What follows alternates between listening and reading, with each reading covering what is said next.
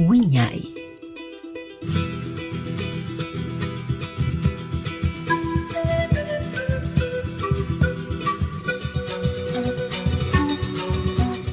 Radio Comunitaria Bicentenario presenta su programa Wiñay, Folclor, Tradición y Cultura. Con ustedes, Wiñay, bajo la conducción de la profesora Thais Ludeña.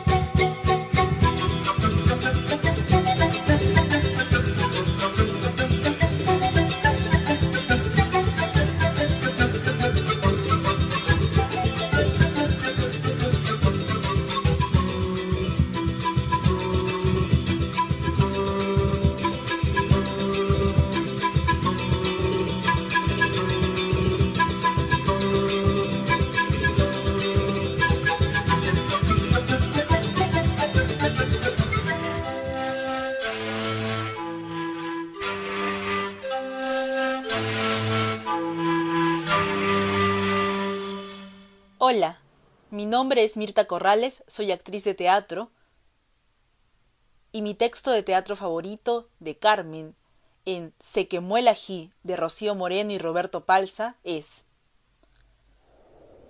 Negra sí, negra soy, y orgullosa de mi herencia, la herencia de mis ancestros.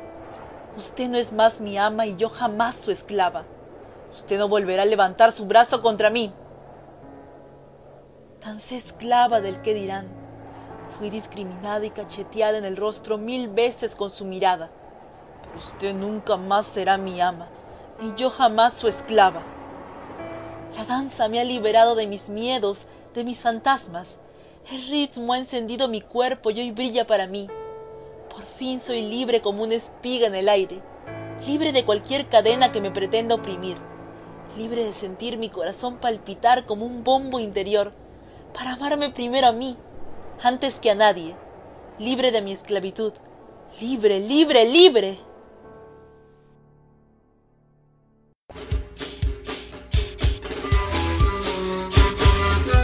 Yo también escucho Radio Comunitaria Bicentenario,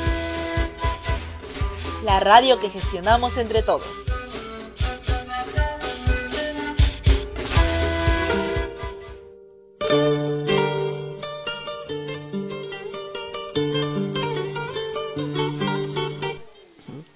¿Cómo están amigos? Muy buenas noches, amigos de Radio Comunitaria Bicentenario. Les saluda Thais Ludeña en este su programa Wiña y 25 años. Luego de un día muy especial que ha sido el día, la celebración del día, del Día de la Madre. Así es que hemos estado eh, este sábado y domingo, este, incluyendo el día viernes, con mucho, mucho trabajo de en este caso de presentaciones, en cuanto a lo que son danzas. Y quiero agradecer al Colegio Verdad y Vida también que ha realizado las presentaciones artísticas a nuestros niños del primero, segundo grado. Queremos este, felicitarlos porque han hecho una muy buena presentación artística. De igual manera los alumnos del primero y tercer año de secundaria. Así es que eh, también estuvo trabajando con todo lo que son vestuarios. Agradecer también al profesor Carlos, Carlos que ha estado trabajando con todo lo que es la vestimenta en diferentes planteles de nuestra institución, de nuestras instituciones educativas. Así es que este, hemos estado con todo el movimiento de vestuarios de, eh, de y también no hemos dejado de lado y agradecemos mucho eh, por ejemplo, a Fresia, que este, se ha llevado una casaca muy linda de, la marca Details. Eh, la marca Details lleva, eh, les lleva a ustedes prendas exclusivas con bordados hechos a mano, con, digamos, em, estilos muy distintos, tanto de bordados de Ayacucho como bordados de Junín. Así es que agradecemos a Fresia, también a Paola desde Arequipa, hemos hecho nuestros envíos ah, para que puedan ellos este, pues llevar estas prendas exclusivas de, de Wiñay y definitivamente estamos también ya ahora que se ha abierto la frontera Tacna y Arica, estamos justamente, justamente ya con algunos pedidos de nuestros amigos de Arica y Quique y por supuesto por el sur, el sur de Chile. Así es que este, muchas gracias por su acogida, por su preferencia. Eh, tenemos eh, en stock ahorita las faldas bordadas, que son faldas para utilizar en eventos eh, pues son muy especiales. Tenemos las faldas tipo pareo que están justo ahorita tenemos en, dos tallas, talla M y talla L, así es que ustedes pueden visitar en la página de ventas de Thais este, nuestras prendas exclusivas. Entonces eh, también tenemos este, faldas con bordados eh, en la parte de adelante, bordados muy lindos que mm, ustedes van a poder observar en el, Facebook o también en, este, en la tienda de Thais. En el Facebook pueden buscarnos en Thais Ludeña, en el fanpage de igual manera Thais Ludeña y nuestra tienda virtual de Thais. Tenemos pantalones, palazos, esos palazos que están de moda. El otro día hicimos una sesión fotográfica y realmente qué hermoso, qué hermoso les quedó las prendas. Eh, quiero agradecer a um, Olguita Caballero Cataleya, Cataleya conocida ya en, en, Facebook, modelo también, anfitriona. Muchas gracias por haber lucido nuestras prendas para la sesión fotográfica y como le digo, ustedes pueden visitar en la tienda de Thais todas estas prendas exclusivas, correas bordadas a mano. Es decir, tenemos esta propuesta eh, de una nueva tendencia en el vestir. Ahora estamos ya, este, mm, eh, digamos, sacando todo lo que son los ponchos, eh, también em, estarán viniendo sombreros de paño y diferentes accesorios que nos estarán ayudando a vestir en esta nueva tendencia. Entonces, em, eh, estamos eh, con ustedes siempre con, con, con detalles porque es una nueva propuesta que estamos trabajando.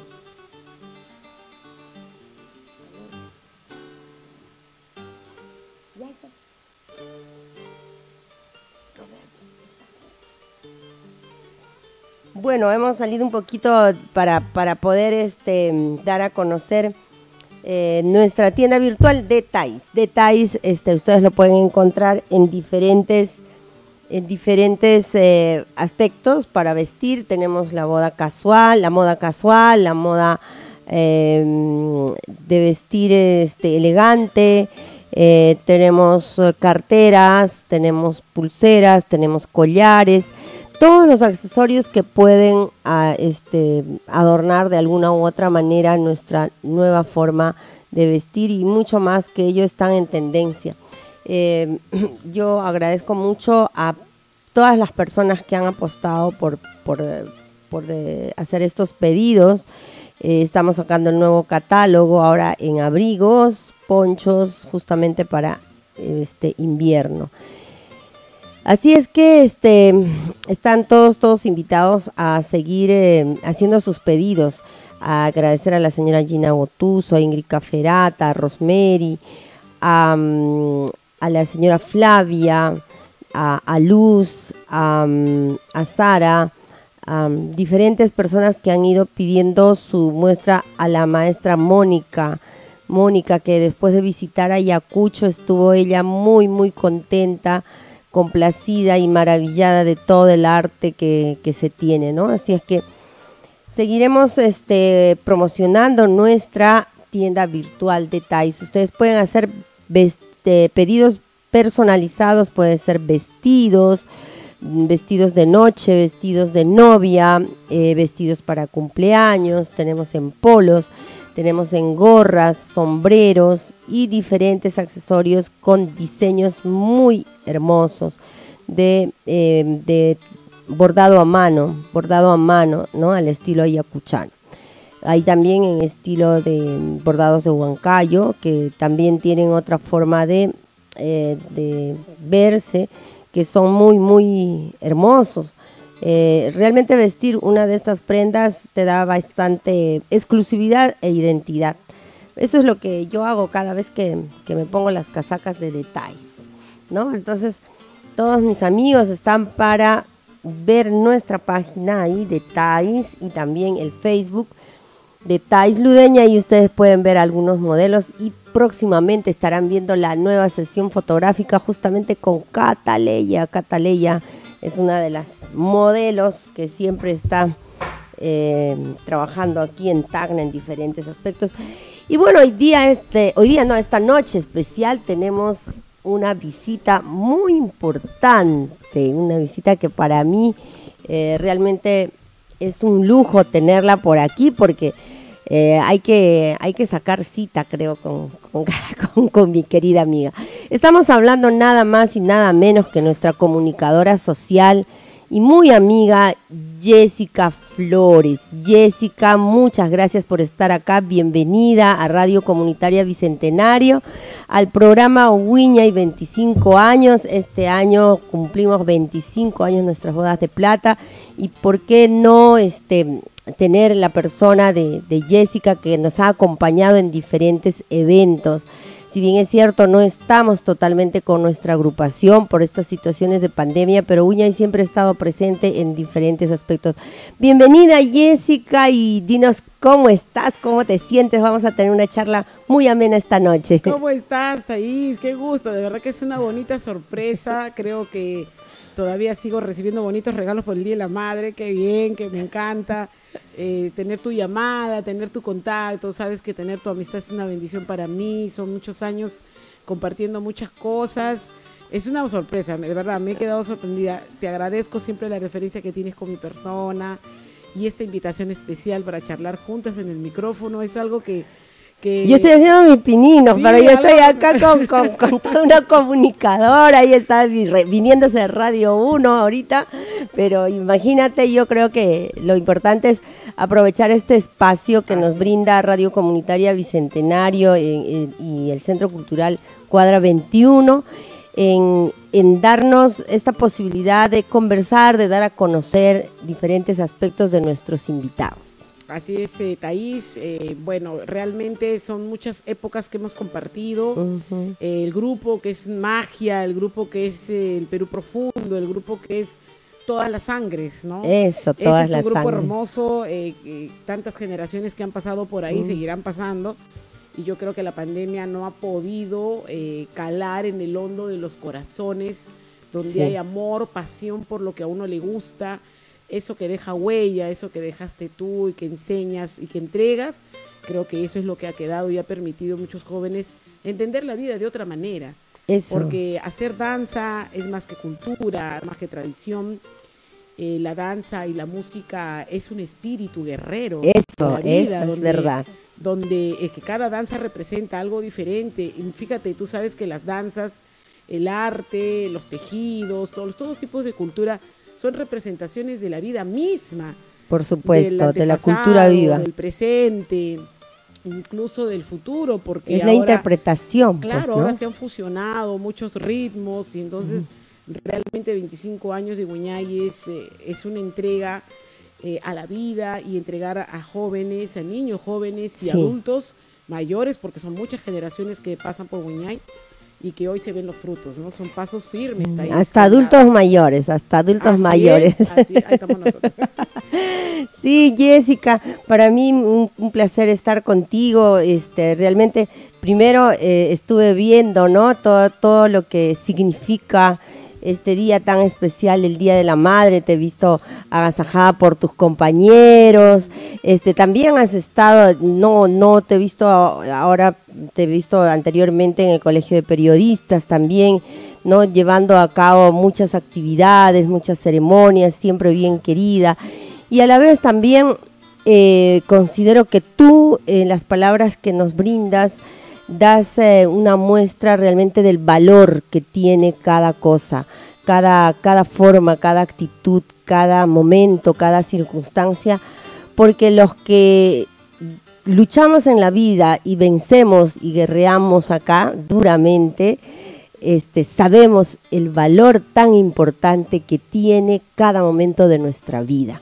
Y realmente yo te admiro porque este, yo sé que tú eres un símbolo de una persona que ha guerreado, así yo digo, ¿no? Una guerrera, eh, ¿no? Y ha vencido muchas dificultades y a la vez celebras, celebras la vida con mucha entrega, con mucha alegría, con mucho valor, con mucha fuerza y espíritu, porque eso es lo que cada ser humano debe de valorar de la vida.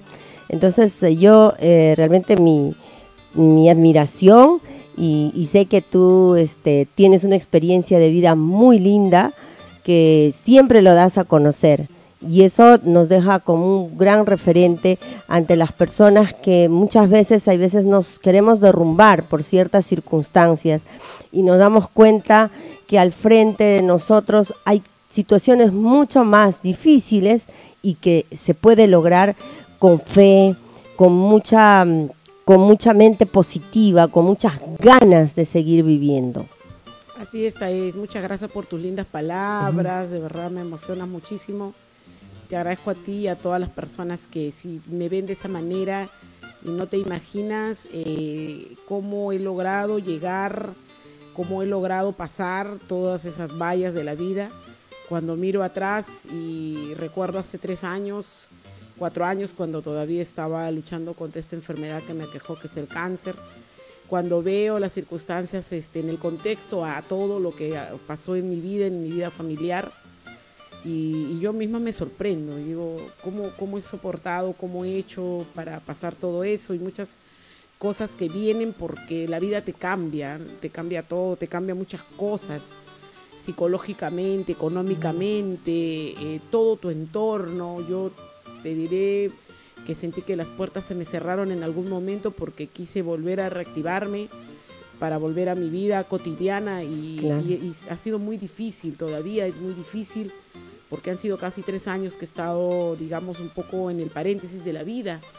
entre mi cama y la ventana, como decía alguna vez, viendo de mi ventana crecer las flores, cantar a los pájaros, salir el sol, las estrellas, y los días pasaban y con esa esperanza de que era un día nuevo y que había que agradecer el día a día, porque los pacientes oncológicos vivimos el día a día. Y en ese día a día vives tú lo que acontece, aprendes a entender, a comprender y lo más importante, Thais, aprendes a construir lo que no hemos aprendido en la vida es a construir las circunstancias. Hemos aprendido a llorar, hemos aprendido a ponernos tristes, hemos aprendido a lamentarnos. A deprimirnos. A deprimirnos, pero no hemos aprendido a construir de esa caída, de ese golpe, de esa valla, no hemos aprendido a construir. Yo entendí eso cuando acepté los designios que Dios puso, puso en mi vida, cuando en la primera etapa que le llamamos la etapa de las mil preguntas, porque a mí, porque yo, mis hijos, mi mamá, piensas en, todo.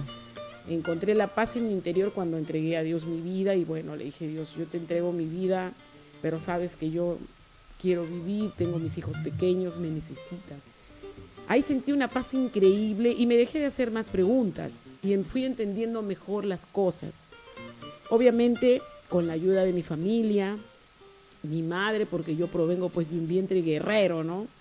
Mujer guerrera, hija de madre guerrera, ¿no? Mi madre profesora, de seis hijos, se quedó joven, enviudo joven, todos sus hijos somos profesionales, entonces esa es la herencia sagrada que me ha dado ella y creo que em, empecé a construir de pocos desde ese conocimiento, desde ese conocimiento. Entonces uno debe retroceder para, para recopilar para atraer lo mejor y que eso te sirva para mejorar en el presente y cambiar tu futuro. Esa construcción de la vida te la da la madurez de haber padecido justamente cosas difíciles. No solamente la enfermedad, sino las situaciones del contexto. Mira lo que nos ha puesto la vida en la pandemia. Sí, una situación muy difícil. Es muy difícil. Mucha gente no ha soportado. Yo conozco casos de gente que que no, muy querida, que no, no, que te digo, no superó la idea de haber estado en UCI, que al, tener un poco de conciencia eh, se volvió, se murió, así. fue muy difícil, un choque muy difícil. Y digo, ¿de dónde? ¿De dónde sacas fuerzas? ¿De dónde sacas esa entereza? ¿no? Eh, y yo creo que es algo que yo fui construyendo poco a poco, día a día. Todo esto nos da lecciones de vida, ¿no? Las lecciones de vida, eh, y justo hoy día teníamos un, este, una, se podría decir, una hemos socializado, ¿no? Esto de que, ¿qué es lo que más recuerdas de tu vida? Y generalmente hay veces más recordamos las cosas tristes y no recordamos las cosas eh, buenas, las cosas que, que, nos hacen soñar, las cosas que logramos, las cosas que... entonces tratamos en un porcentaje de nuestra vida de, quejarnos, de, de, preguntarnos de eso, ¿no? El por qué, el por qué, en vez de, de sumar todo lo que hemos podido recibir y lo que deseamos seguir recibiendo, ¿no? Entonces creo que esto también tiene mucho que ver no solamente eh, con la familia, sino también con el entorno, la sociedad, ¿no? Y yo hay muchas veces me pregunto, digo, hasta ahora por más que nos han dado esta lección, no hemos aprendido, seguimos todavía, este, eh, hemos retomado nuevamente, ¿no? Antivalores que realmente no construyen en una sociedad y considero que siempre uno viene con una misión para poder dar a conocer a la sociedad. Y dentro de ello yo justamente por eso decía, ahora tenemos las redes sociales, tenemos este pues los medios de comunicación y muchas veces eh, no he visto a, una Jessica solamente hablando de, lo que ella ha superado, de lo que ella ha construido dentro de esto, sino también en situaciones donde ella era protagonista de mover la gente de la urba, la gente del barrio, la gente eh, también políticamente. ¿Por qué? Porque, porque el estar ahí y haber superado todo esto no quiere decir que uno no vuelva con esa fuerza de seguir construyendo y haciendo cosas, ¿no? Entonces, este, yo digo, wow, esa Jessica siempre adelante, caramba, ¿no? Entonces, luego ya te volví a ver este, en los medios de comunicación, porque si bien es cierto, estuviste con un programa este con entrevistas de no no de las redes sociales y, y bueno algunas veces ahí intervení estaba ahí siempre era interesante, ¿no? Ver, eh, ver tu programa y, y, las personas también las que entrevistabas. Entonces yo dije, si invito a Jessica, yo voy a hablar de Jessica cómo fue de niña, cómo es esa persona que realmente ahora todos la vemos como una comunicadora, eh, ¿no? Entonces, eh, hay veces tú estás en Radio 1 y uno está en otros temas, ¿no? Pero no sabe quién es esa persona. Muchas veces yo, por ejemplo, me pregunto quiénes son las voces, ¿no? Que permanentemente este, están, como Radio Inolvidable había sido de, ay, no me recuerdo bien, un actor de, de, novela había sido el, que tiene todas las voces, y ¿quién me iba a imaginar, no? Entonces, hoy digo, voy a conversar con Jessica en una charla, una charla de amigas, ¿Cómo, ¿Cómo nace en ti la vocación de ser comunicadora? Porque nosotros hemos trabajado en la universidad, hemos trabajado también en la municipalidad, que luego vamos a conversar, y todas las situaciones que a veces también tiene un comunicador social, ¿no? Pero quisiera ahora saber cómo nace de ti esta, esta vocación. Ay, Thais, qué bonitos recuerdos. Eh. mira, eh, te contaré que mm, em, eh, yo me di cuenta y ahora lo asumo, ahora lo asumo con más, digamos, con más peso, porque sí, pues me veo en varios escenarios y y me doy cuenta que puedo pararme en cualquier lugar, eh, me doy cuenta que, tengo todavía eh, esa, esa fortaleza, que tengo esa visión y veo cómo la gente comenta y me mira y digo, y, no creas que yo misma me he hecho esa pregunta, ¿desde cuándo, Jessica? ¿Cómo no te diste cuenta? Bueno, eh, esto, yo he estado haciendo una pequeña autobiografía, te contaré de mi, de mi vida, justamente para encontrar ese punto, porque yo nunca me imaginé como periodista. Nunca me imaginé como locutora, nunca me imaginé como, como una comunicadora. O sea, yo de chica quería ser maestra, quería ser como mi mamá. Yo quería ser profesora de educación primaria, como mi mamá. Y postulé incluso a la normal y a la Universidad Nacional, a las dos. Y este, entré a la, a la normal, no ingresé, ingresé a la Universidad Nacional, a la Facultad de Educación, a la especialidad de Lengua y Literatura. Eh, bueno, en ese momento, en ese paréntesis de que yo no había entrado a la, normal, em, surgió en quinto año, en quinto año, un hecho muy singular, eh, que, que, nunca lo he contado este, en vivo, mira, es la primera vez. El profesor Jesús Obando Mesa, profesor de literatura en el FAS, yo estoy en el FAS en el turno de la tarde, en el quinto I, imagínate, en el quinto I, ¿no? En el quinto I, de en el quinto I. En esa época creo que había hasta HI, JK, creo LM, no me acuerdo.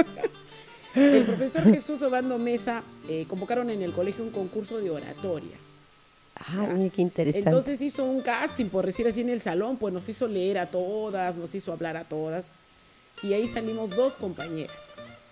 Eh, Rocío, hasta ahora me acuerdo de mi amiga Rocío Araujo, ¿qué será de su vida? Rocío Araujo, pues muy inteligente, ¿no? Un discurso muy bueno. Eh, y el profesor Obando me seleccionó porque yo tenía buena voz. Y él me dijo, tú tienes buena voz. Pero yo, obviamente, jamás en mi vida, sí tengo buena voz. Yo, tú sabes, siempre sí he sido muy inquieta, siempre he sido muy participativa, yo, eso sí era policía escolar, estaba en la Cruz Roja, estaba en, escolta, en la primaria. He, sido muy participativa, participativa, estaba en la danza, en la primaria estaba en la banda en el Colegio Jorge Martorell Flores, o sea, he estado siempre muy activa. Entonces, eh, ya pues nos preparó el profesor Obando. Hicimos un discurso y yo hablé sobre el tabaco, me acuerdo, no te vas a reír lo que te voy a contar. hablamos sobre el tabaco y llegó pues el gran día en el auditorio del FAS, como tú ya lo conocías, en el escenario arriba, todo lleno, las alumnas, y me toca. Subo. Para eso yo hacíamos, me acuerdo en el FAS, las famosas alegorías, pues antes se hacían las alegorías, las representaciones en el tabladillo. Entonces, mientras unas compañeras hablaban del Alto de la Alianza, uno iba narrando en el micrófono, pues, ¿no? Entonces yo me gustaba hacer algunas de esas cosas. Eh, y entonces ese día del concurso, llego al auditorio, me llaman, subo al escenario. Thais, no me vas a creer que me quedé paralizada. Justo le acabo de contar esta anécdota a mis, este, a mis alumnitos de oratoria, porque estoy dando ahora clases de oratoria. Sí, vi. Y les he contado, para que vean ellos cómo, mira, cómo es, ¿no? Y me paro y me quedé congelada, Thais, me quedé congelada. No podía hablar. Miraba a toda la gente, me asusté, me dio miedo, se me hizo un nudo en la garganta, no podía hablar. Entonces estaba ahí la, las tres profesoras del jurado, y creo que la del medio era la profesora Georgina Largón, y me decía, alumna, este, puede empezar. No, yo no podía decir ni A, no podía decir ni A. Estaba totalmente petrificada. Hasta creo que la quinta vez que me dijeron, alumna, empiece, alumna, empiece, alumna, yo, yo lo único que dije fue, el tabaco es, el tabaco es, no me acordaba, Thais, de nada del texto, no me acordaba nada de lo que había estudiado y todo lo había memorizado y no me acordaba. ¿Quién diría? ¿Quién diría? Me quedé callada. Bajé la cabeza y la profesora me mandó. Muchas gracias, alumna. Me bajé y al bajarme las escaleras me resbalé y me caí. Mm. Todo el auditorio, imagínate ese auditorio, creo que tenía capacidad para 150 200 alumnas riéndose de mí.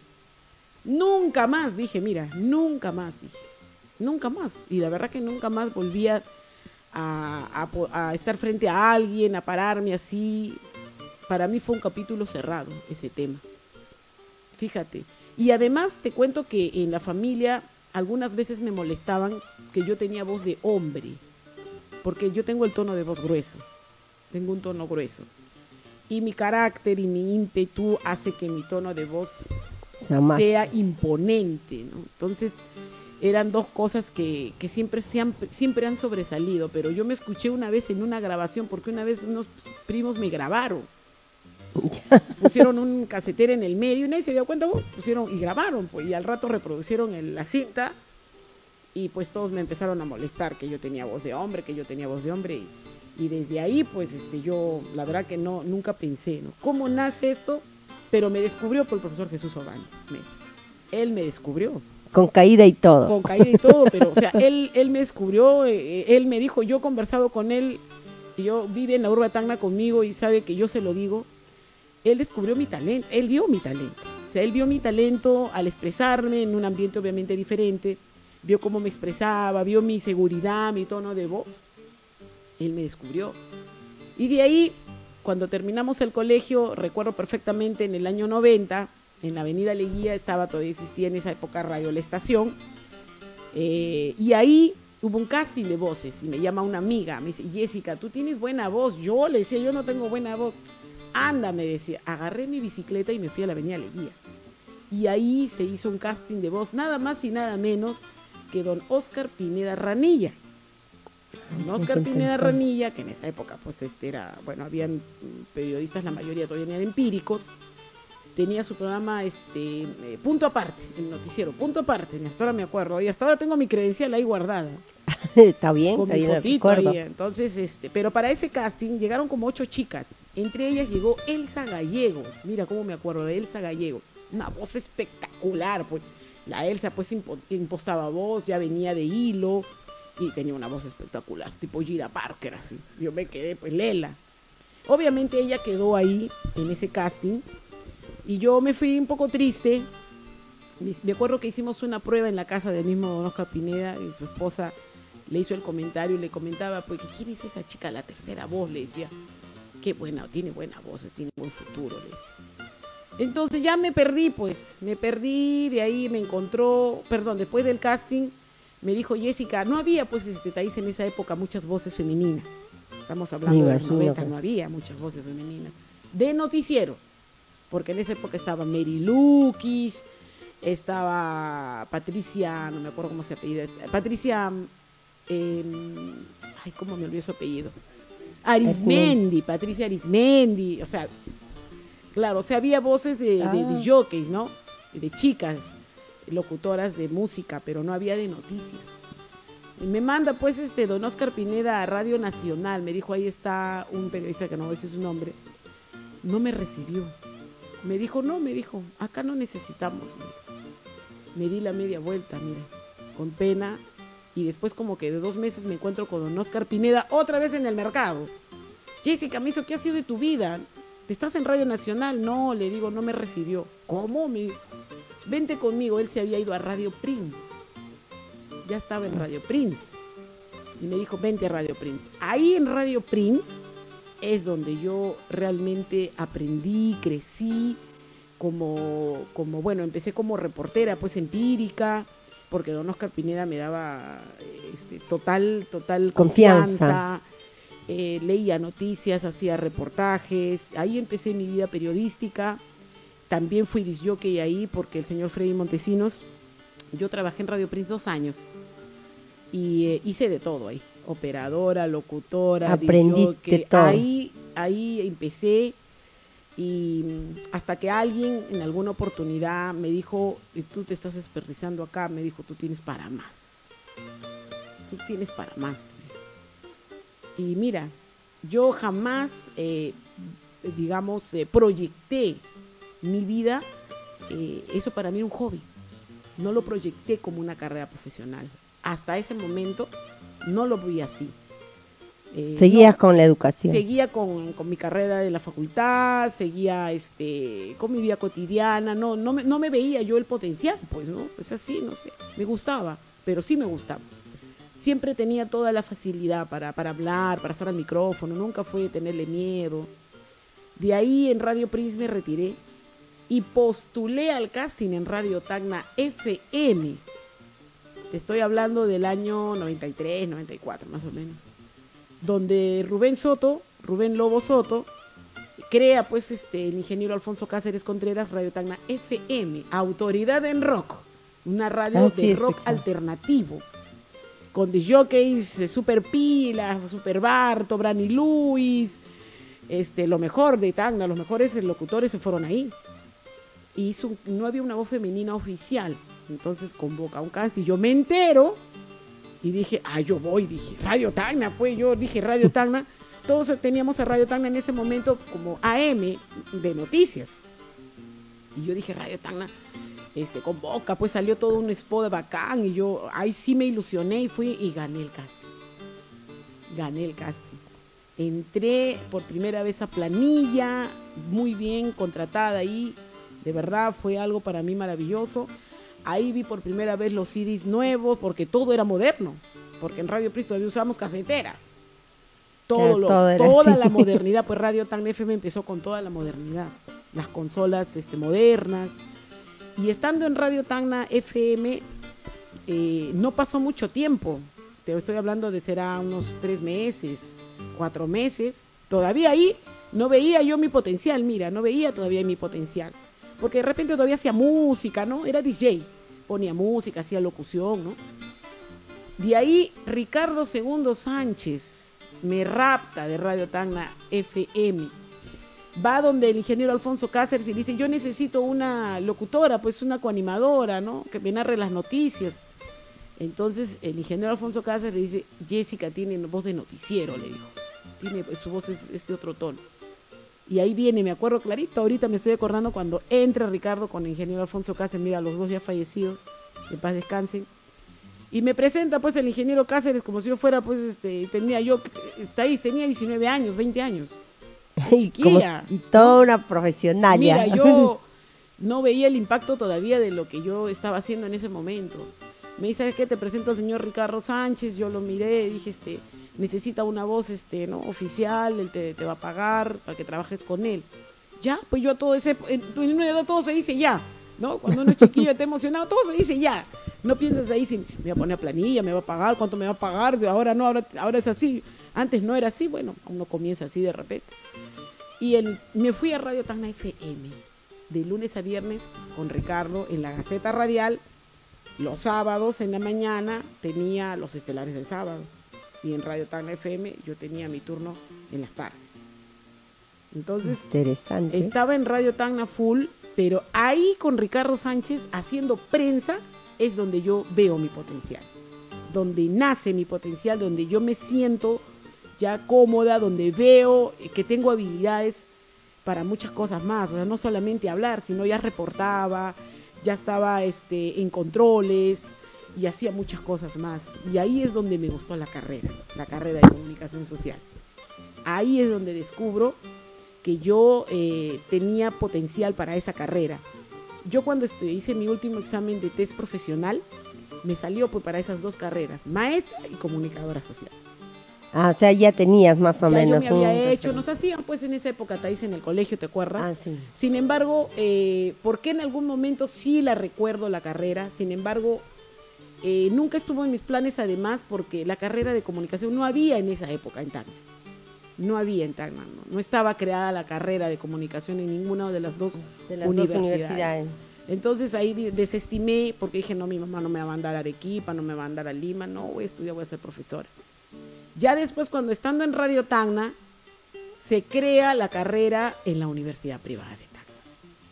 Y yo, patitas, ¿para qué te quiero? La primera. A la primera. dejé la carrera porque dejé la carrera en cuarto año de universidad. Wow, ya estabas fui. avanzada, Ya te faltaba estaba un año. avanzado, y- pero Pero era tu vocación, era, o lo sea, que tú querías. Ya yo quería, ya, o sea, yo ya había descubierto ya. Ahí descubrí, como tú me dices, ser comunicadora, estar en los micrófonos, estar en este mundo maravilloso de las comunicaciones, el mundo mágico, como yo le digo, de la radio. Y decido irme a estudiar comunicación a la privada. Yo estudié cuatro años en la privada. Adelanté cursos, gracias a Dios, con mucho esfuerzo, me titulé con honores, humildemente por, por el esfuerzo. Y así, mira, así nace la comunicadora Jessica Flores. Mira, ve qué bonito, qué bonito conocer a, eh, cuál, cuál ha sido los pasos que Jessica ha seguido para, para llegar, ¿no? A, amar su carrera, porque ella ama su carrera, es apasionada de su carrera, porque también lo hemos visto y ahora vamos a hablar en los ámbitos políticos.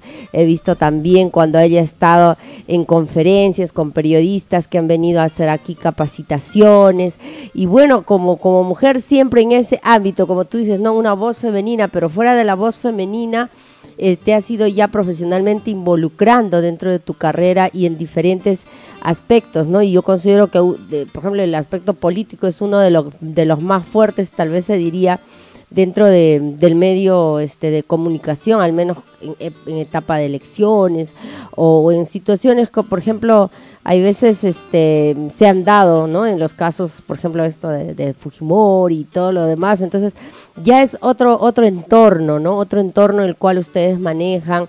Hemos trabajado y quiero este luego de, conocer más y de recordar muchas personas que inclusive Roberto nos ha estado aquí ayudando, muchas personas que, que, que ya se fueron, pero que han sido para ti un referente muy importante, ¿no? De, no solo de aprendizaje, sino de un trabajo este, de comunicación a nivel de Tacna. También has trabajado ya en este en, en municipalidades, por ejemplo, en el área de imagen, ¿no?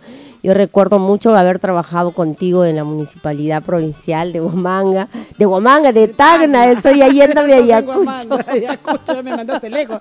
Ay, ¿Quién sabe? ¿Quién sabe? día. ¿Quién sabe? En la municipalidad. Y, y es otra experiencia, es otra experiencia estar al cargo de la, de la misma oficina, este, en jefaturas y este no proyectar también todo el trabajo que, que hace como, como municipalidad. ¿En qué municipalidades más has trabajado, Jessica? Yo te he conocido en la, en la, en la provincial. Hemos Sí. hecho un trabajo muy, muy bonito, te recuerdas con Televisión Claro, Nacional. Claro, con televisión una experiencia maravillosa. Lo que pasa es la carrera de comunicación social tiene, es- tiene un abanico de posibilidades. Está eh, periodismo, relaciones públicas, marketing, diseño, publicidad, entonces es un abanico de posibilidades, de espectro de intervención en la carrera. Es, es muy, y dentro de, de periodismo, tú puedes hacer periodismo, eh, prensa escrita, prensa radial, la prensa este, virtual, la prensa en redes, o sea, es, ahora el abanico se ha abierto Claro. mucho más. Eh, entonces, ahí en ese ámbito, eh, yo me he extendido en dos, en dos áreas, ¿no? que es lo que es prensa y relaciones públicas. En todo eso en entorno de la comunicación social, donde todas estas áreas están involucradas, en sí unas relacionadas con otras. Claro. Pero eh, en la primera etapa de mi vida me hice prensa y, por ejemplo, ahí me da mucho, siempre mucha eh, alegría estar en el medio, porque yo soy como el eslabón perdido, estoy en el medio, entre los, entre los empíricos, donde yo nací y crecí, y luego las generaciones donde yo ya crecí académicamente. ¿no? Entonces, por eso tengo ese contacto con todos. Yo los Sí, conozco pues. a todos.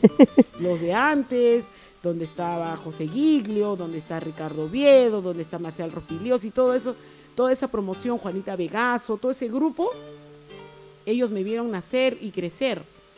Y luego, eh, con las generaciones de los profesionales en comunicación que ya se han venido, incluso he estado estudiando, eh, enseñando comunicación en la Nacional. Sí, te pude ver ahí con tus Comunicación. Entonces, alumnos. ahora estoy trabajando, por ejemplo, con mis alumnos. ¿no? En Radio 1 estoy con mis alumnos. Entonces, Y es, y es una, experiencia docente es, ya, Es, ¿no? un, es un campo mm, amplio. que tengo amplio y de ahí eh, también empezó a jalarme a raíz de eso la- el campo de las relaciones públicas y ahí es donde empecé a trabajar en las instituciones. He estado en la municipalidad de Pocoyay trabajando como en tres gestiones. Ahí empecé en las relaciones públicas eh, con la gestión de don Marcial Torres, que hizo dos periodos. Luego estuve con Ángel Huancajareca en un periodo y también con Fausto Foraquita en otro periodo, casi en todos los periodos. El único periodo que no he estado es en el de Lucho. Después he estado en todos los periodos. De ahí he estado, eh, he trabajado como coordinadora de Relaciones Públicas y Prensa del Banco de la Nación aquí en Tacna, de la agencia Tacna. También he estado en Relaciones Públicas de la EPS. He estado en la Municipalidad Provincial, también trabajando en esa área, en la Municipalidad de Centro Poblado Boca del Río, donde manejaba todo el tema de marketing en, en- temporada de verano, con la profesora Rosana Reynoso. Ah, sí, con la Ahí hemos profesora hecho un trabajo Roxana, sí. extraordinario, Sí, extraordinario. recuerdo.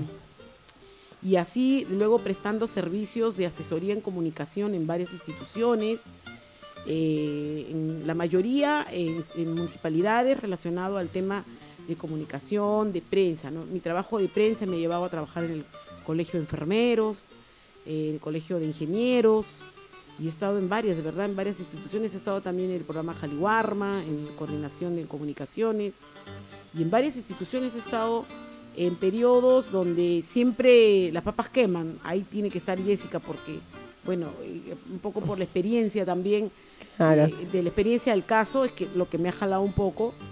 Y de ahí eh, me estuvo alejando, te cuento, un poco ese tema de, de la radio, porque a mí me gusta la radio.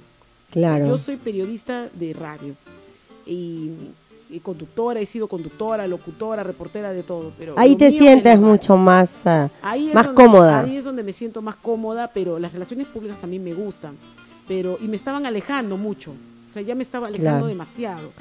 Y mientras Claro, porque ya vienen ya las rel- relaciones Sí. públicas, ya te tienes que encargar de todo, ¿no? claro, Entonces, ya lo- es, este, es otro campo, Sí. ¿no? Pero, es- es Pero otro también campo tu labor muy buena ahí en, en relaciones públicas, al menos cuando hemos compartido, este se ha hecho bastante trabajo, hemos estado en Feritac también, no sé si recuerdas sí. Feritac con todos los artistas Todo, que verdad. vinieron y no se ha vuelto a replicar, eh, no es por nada, y modesta parte siempre, el tema del trabajo, eh, que relaciones públicas no se entienda y no se comprenda como que uno tiene que ver directamente con la autoridad. Eh, este trabajo es una cadena y una consecuencia de todo el insumo principal de que produce la institución. Todo lo, todo Las lo que papas produce, quemaban todo, esa época. Esa época, las papas y todo quemaba ahí porque no se entendía eso. no se entendía, no se entendía. Claro. Y, y en realidad todavía no se entiende. Todavía no se entiende porque ¿Cómo, ¿Cómo lo ves ahora, por ejemplo, eh, imagen institucional de la, de la municipalidad, del gobierno regional? Yo, a ver, como periodista, ¿no? Por ejemplo, nosotros, al menos como artistas, nosotros vemos que, por ejemplo, no se ha dado, no se ha dado una apertura en toda esta época de pandemia, ¿no? Como tanto del gobierno regional, más que nada como municipalidad, porque también tiene que ver mucho el aspecto de la imagen, ¿no? De la imagen institucional, porque somos la parte sostenible a través de la cultura, porque siempre estamos nosotros en todas partes. Cada vez que hay algo, no, no llaman a los arquitectos ni a los abogados, nada, llaman todo lo que tenga, tenga que ver con la parte artística y sin embargo, este, bueno, pues, a ver, ¿cuál sería tu opinión dentro de, de todo esto? Mira, eh, esto tiene un punto de partida desde que son cargos de confianza. Eso, ese es un, eso es un cuello de botella que a veces, no siempre, te diré, no siempre, pero lamentablemente eh, al principio las autoridades ponen a los comunicadores, a los jefes de relaciones públicas que son de su confianza, que, que los conocen, que ya saben su trabajo, y eh, todo empezó pues en la etapa empírica, ¿no? Tú sabes que antes no había la carrera de comunicación, también hay que ser sinceros. Entonces eh, cualquier persona de tu confianza era, era tu relacionista público, tu comunicador. Ahí se empezó a distorsionar el- la función real de este servicio, de esta persona clave en toda gestión. Un poco como que eso se heredó, se, como que se volvió repetitivo y todos hacen lo mismo. Entonces, esto ha ido cambiando gracias a que pues ya empezaron a surgir las escuelas de comunicación en toda Latinoamérica, en realidad, porque es una realidad de toda Latinoamérica. Entonces, eh, nosotros hemos estado en encuentros, en eventos internacionales, en Chile, en Argentina, y, y con mismos periodistas, encuentros, y esto se ve, se ve en todos los países de Latinoamérica. Y obviamente Perú y Tana no es la excepción. Ahí donde nace este cuello de botella. Cuando ya se da ese cambio generacional, cuando ya hay comunicadores profesionales, todavía no se da el espacio para que los profesionales asuman como corresponde. Entonces, ahí, por ejemplo, el Colegio de Periodistas del Perú ha hecho una lucha muy interesante eh, con Tony Machaca, que ahora está nuevamente reelegido como decano, una lucha muy interesante porque se respete la ley de que los profesionales en comunicación social deben ser los que dirijan este tipo de oficinas. Y no me dejarás mentir la denuncia que ha llegado incluso porque actualmente el alcalde Medina insiste en poner una persona ahí que es licenciada en administración de empresas eh, y no respeta la ley. Entonces, eh, puede tener mucho conocimiento, es decir, la comunicación es, es como toda la sangre, o sea, todos nos comunicamos. Entonces, ¿cuál es la función que ejercemos nosotros los profesionales en comunicación? Que tenemos el conocimiento y la experiencia para crear que esa, eh, la comunicación como una estrategia, Claro, la- trabajar distinto. la imagen eh, de manera distinta, que ya lo podemos abordar ahorita. Eh, entonces, ese ha sido el, tema, un poco el cambio generacional que ha habido. Pero ahora que está el cambio generacional, o sea, que ya ves colegas, Claro. que ya ves profesionales, ahora el tema viene del otro lado también.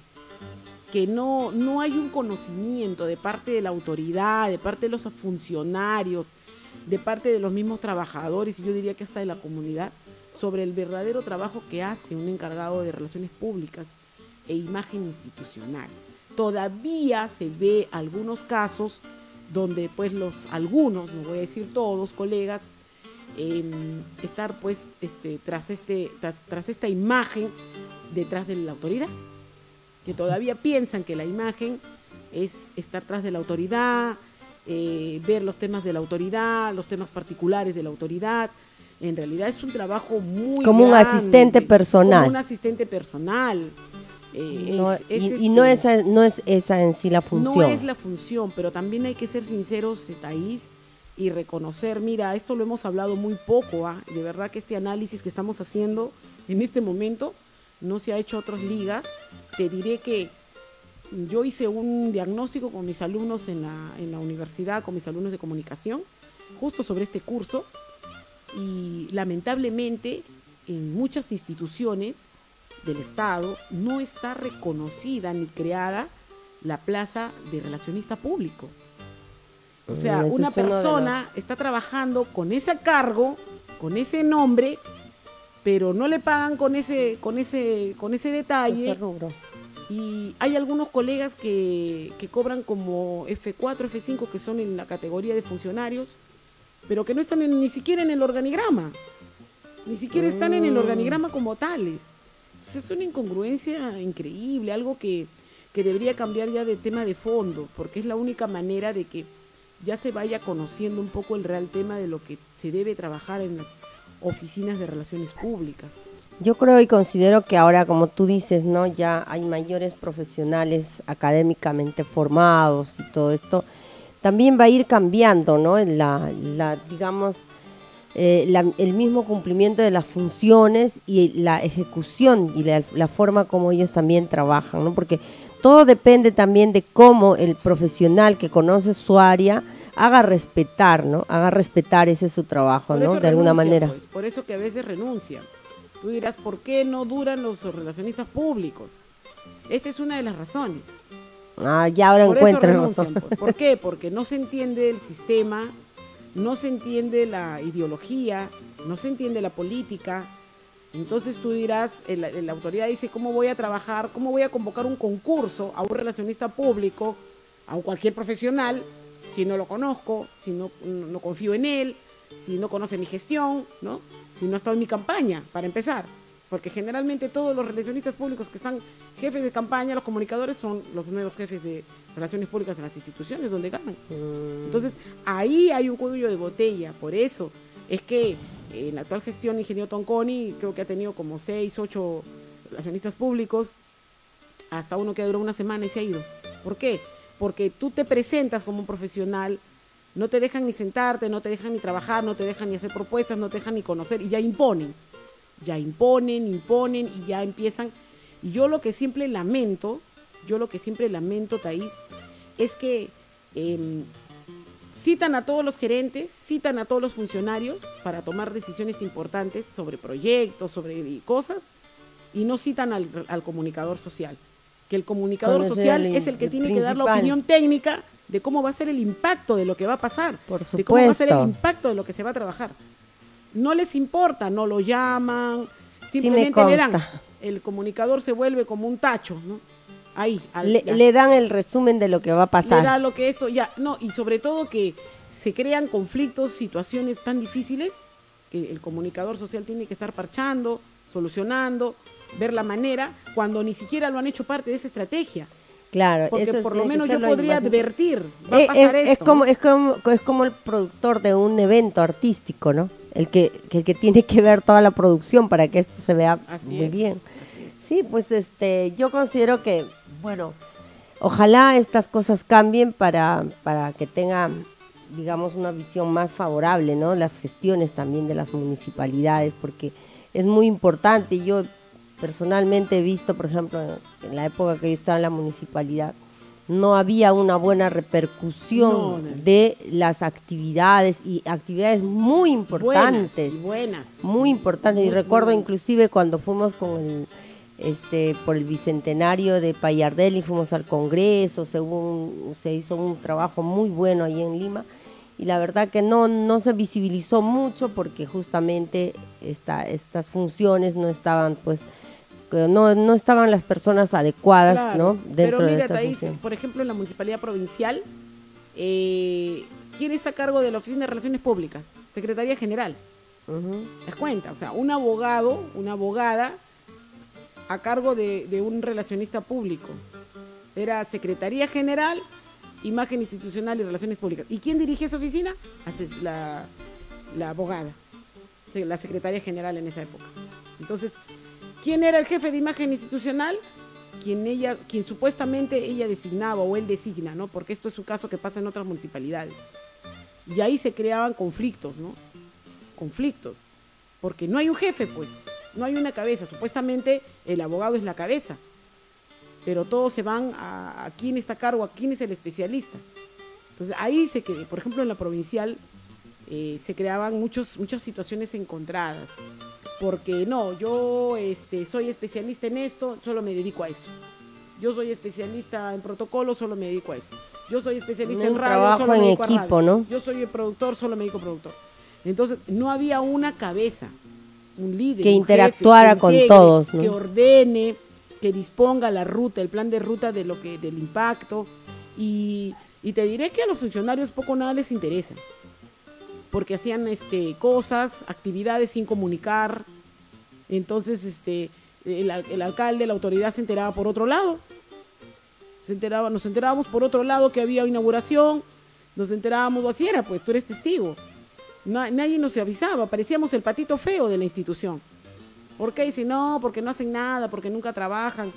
Pero esto era un trabajo, ah, es un trabajo articulado. Articulado. Es un trabajo sistemático. Es donde el comunicador, el profesional procesa, para eso estudia, para ver qué estrategia, cómo. Y mira, yo te voy a dar el caso de, de la profesora Rosana Reynoso, a la cual yo no la conocía.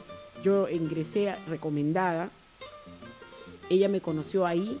Sin embargo, ha sido una de las autoridades en que confió tanto en mí, porque me vio, porque le demostré, que ella no daba un paso si es que yo no le decía. De verdad, a, ese nivel hemos llegado.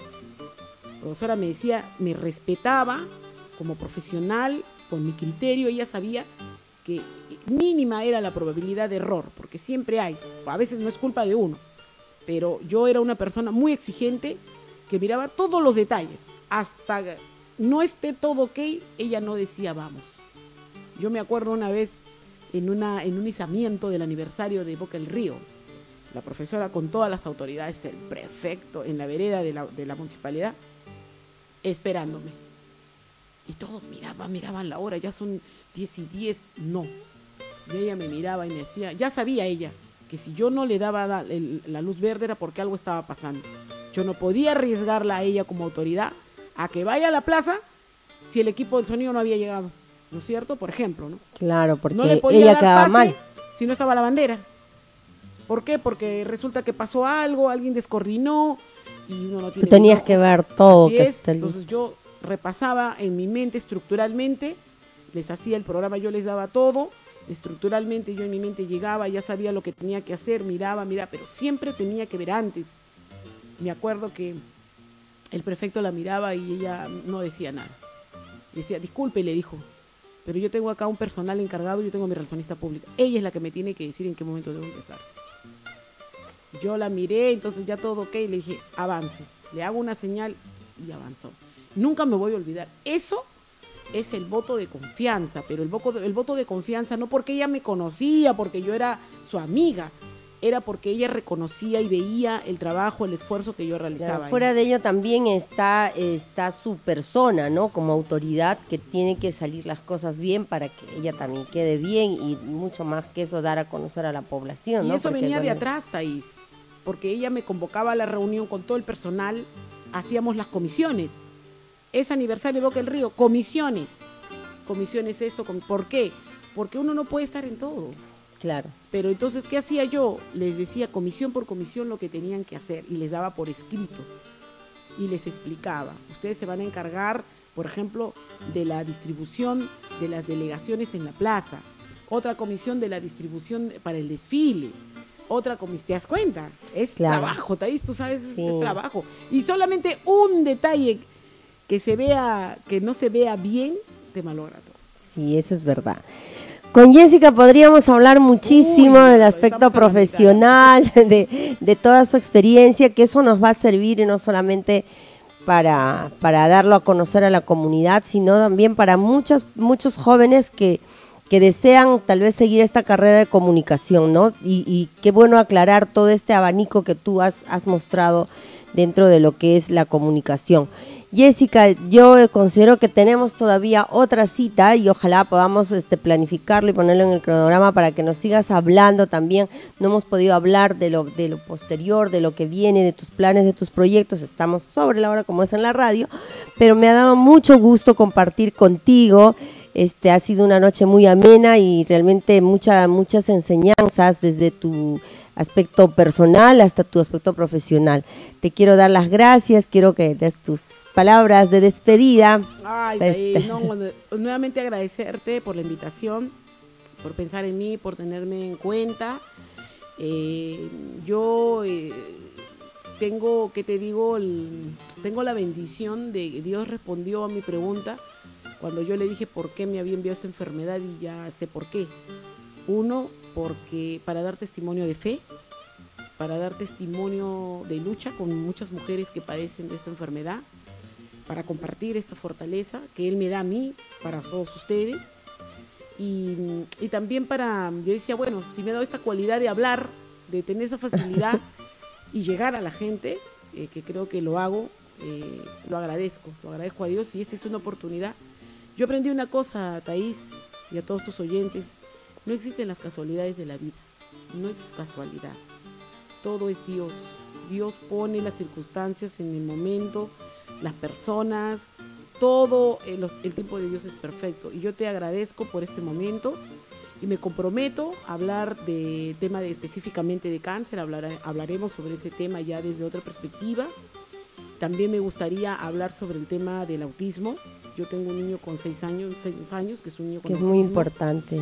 Es un tema que está, eh, estamos, muchas de las familias en Tacna, eh, estamos padeciendo mucho el tema de la indiferencia de la sociedad con respecto a la condición de nuestros hijos. Eh, tema es un tema que hay que abordar también, Ujú. hay que, tú sabes, Thais, de, de lo poquito, hay que ir aportando. Claro, eh, claro. Abriendo, abriendo mentes, abriendo corazones, porque Con gusto.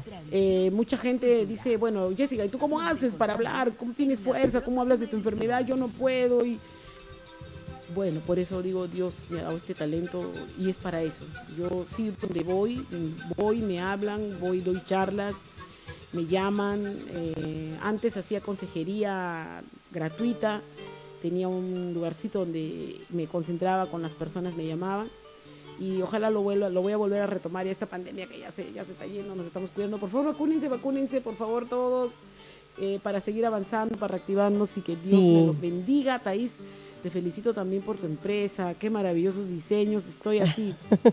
Sí, maravillada, vamos a, vamos a hacer un diseño personal para No, oye, Jessica. yo tengo que hacer y también te voy a apoyar con el marketing, tengo que apoyarte bastante. Gracias, sí, yo creo que es un momento para, para sumar todos, ¿no? Sí. Para sumar todos, para apoyarnos todos. Yo también te doy las gracias por haber estado aquí. Sé que eres una persona muy ocupada y te No, he no sacado así no corriendo, pero estamos aquí. No te y muchas gracias. Jessica, por, por haber estado esta noche. Y como te digo, vamos a, vamos a abordar esos temas que me interesan muchísimo en el aspecto de educación, en el aspecto de educación y también eh, sensibilizar mucho más a nuestra sociedad, ¿no? Aquí estamos en Radio Comunitaria Bicentenario justamente con estas puertas abiertas para dar a conocer no solamente los temas culturales, sino también temas que nos aporten a la sociedad y construyan, como tú has dicho.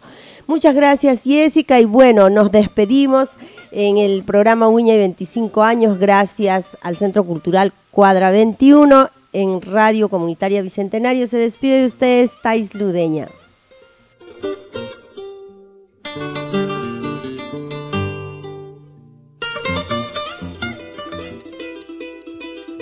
Radio Comunitaria Bicentenario presentó su programa Guiñay, Folclor, Tradición y Cultura. Nos reencontramos en una próxima edición.